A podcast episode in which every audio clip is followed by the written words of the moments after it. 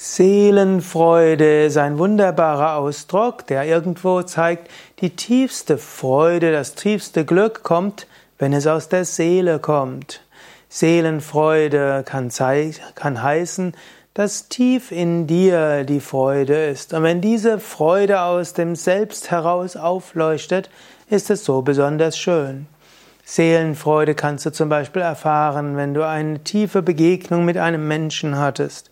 Seelenfreude kannst du spüren, wenn ein großes Mitgefühl mit jemandem da ist.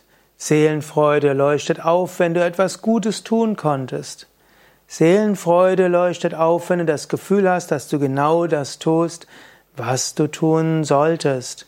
Wenn du dem Auftrag letztlich den du bekommen hast, von einer höheren Warte erfüllen konntest.